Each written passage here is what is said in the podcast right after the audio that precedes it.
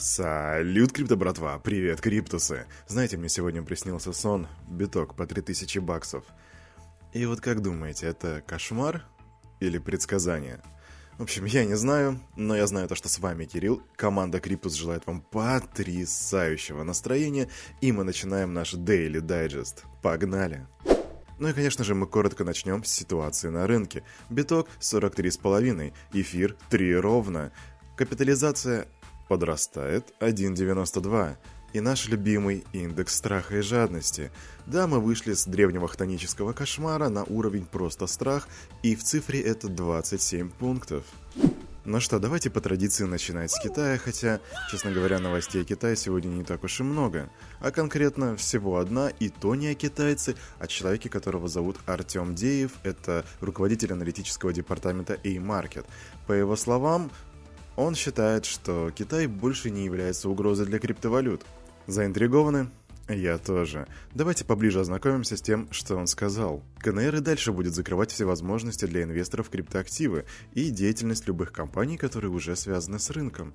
Но влияние на курс от таких новостей уже явно меньше, и потому со временем рынок перестанет реагировать на подобные события в КНР, которая просто становится территорией, полностью зачищенной от криптовалют. Так объясняет Деев.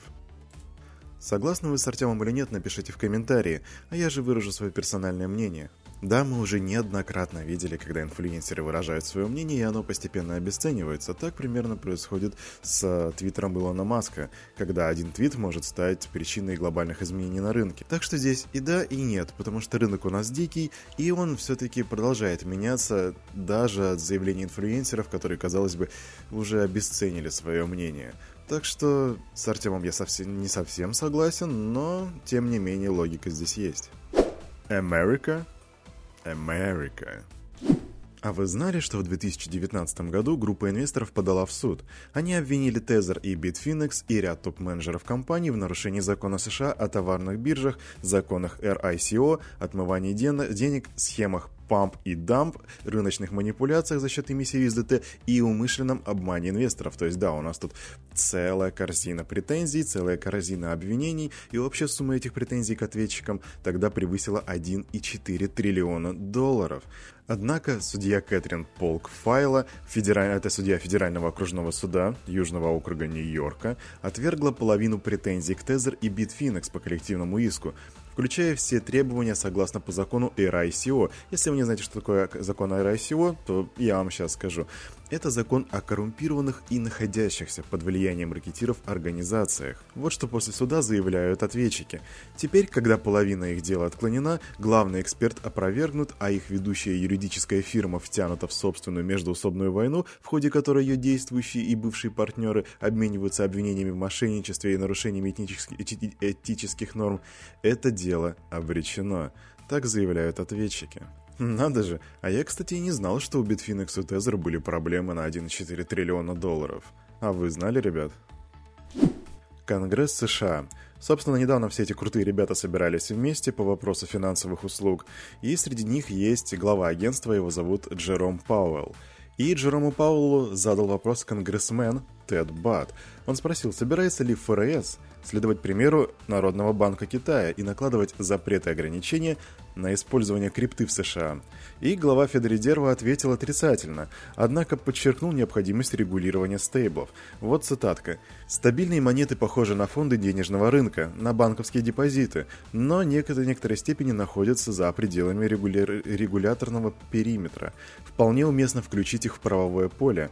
Одинаковая деятельность, одинаковое регулирование», — заявил он. Знаете, если сейчас попытаться охарактеризовать политику каждого из государств, именно США и Китая, одним словом, то в случае Китая это будет запретить, а в случае США это будет возглавить, ну или на худой конец регулировать. Есть такая компания, называется Asset. Они занимаются кибербезопасностью и клепают антивирусы. Собственно, эти ребята зафиксировали снижение криптовалютных угроз в мире на 23,6%. Это за период с мая по август. Все в 2021 году. Однако эта тенденция не затронула Россию-матушку, где наблюдается всплеск интереса мошенников к владельцам криптовалют. Да, что есть, то есть. Этому доказательство хотя бы тот вчерашний случай с нашего вчерашнего дайджеста про человека, который попал на 3 миллиона рублей, потому что связался с непонятным типом в интернете.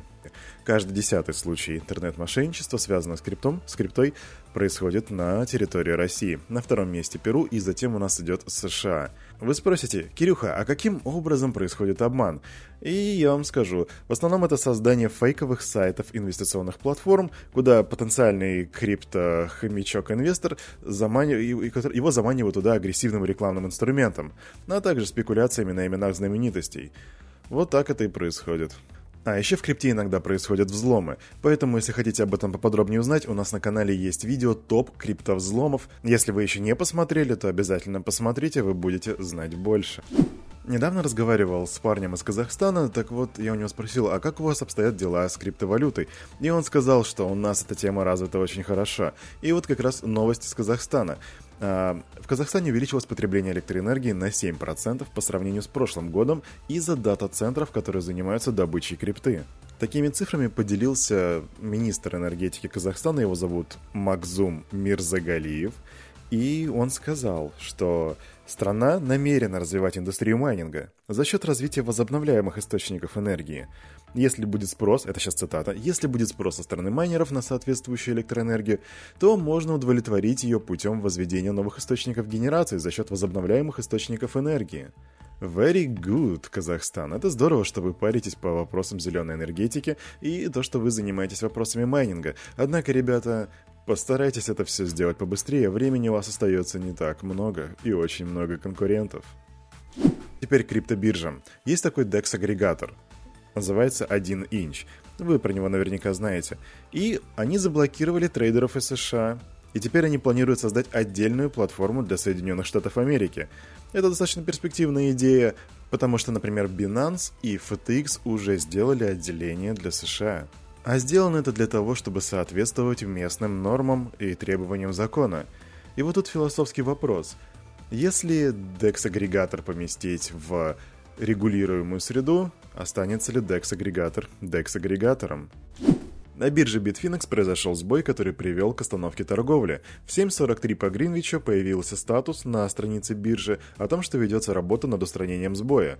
И уже только спустя, получается, несколько часов в 13.05 по Гринвичу торговля возобновилась. Подробности не уточняются. Есть такой DeFi протокол Compound. А, это децентрализованная платформа, которая выдает займы в токенах комп и раздает их также в виде вознаграждения, допустим, поставщикам ликвидности. Собственно, из-за ошибки в обновлении этот протокол раздал 280 тысяч токенов комп, что примерно эквивалентно сумме в 80 миллионов баксов. И, кстати, один из пользователей не растерялся и практически моментально вывел токенов на 27 миллионов долларов.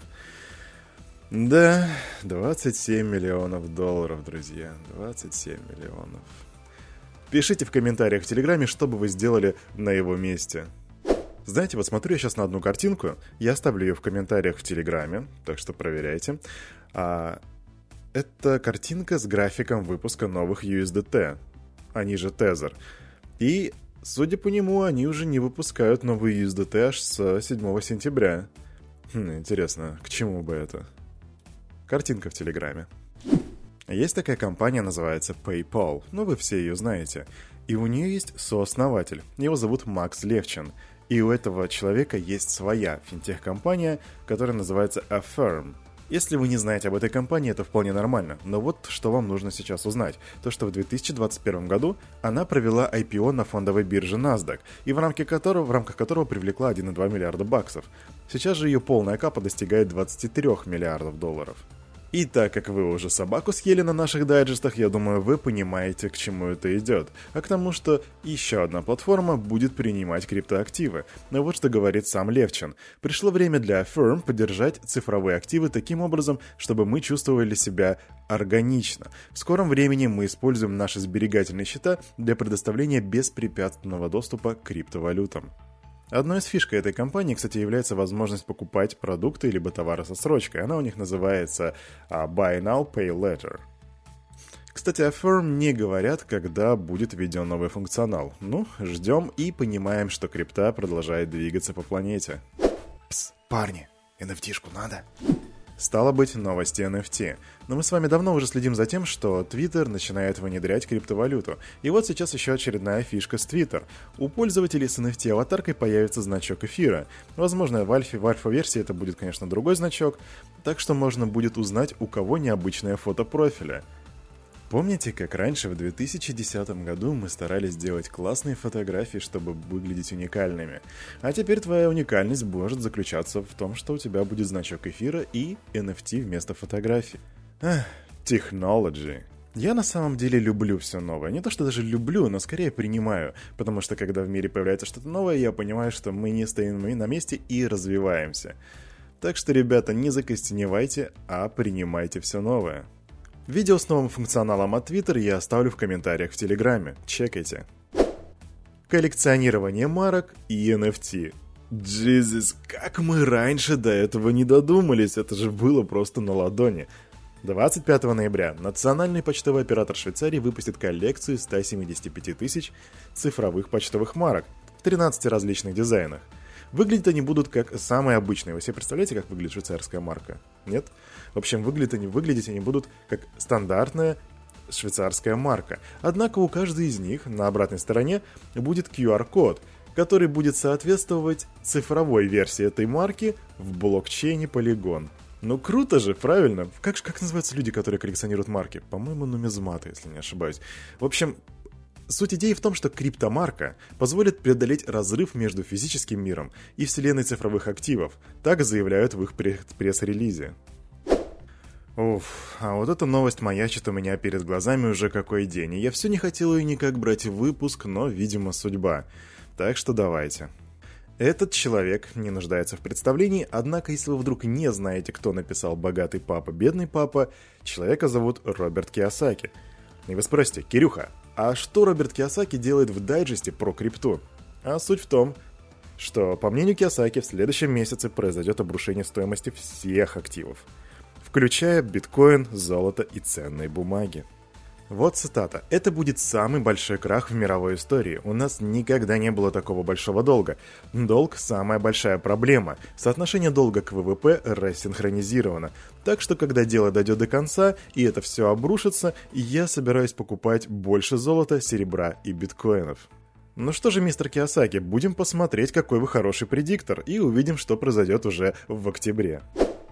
А на это утро у меня все. С вами был Кирилл, команда Криптус желает вам потрясающего настроения. И помните, все, что здесь было сказано, это не финансовый совет или рекомендация. Повышайте свою финансовую грамотность, повышайте критическое мышление, делайте свои собственные research и. Желаю успеха.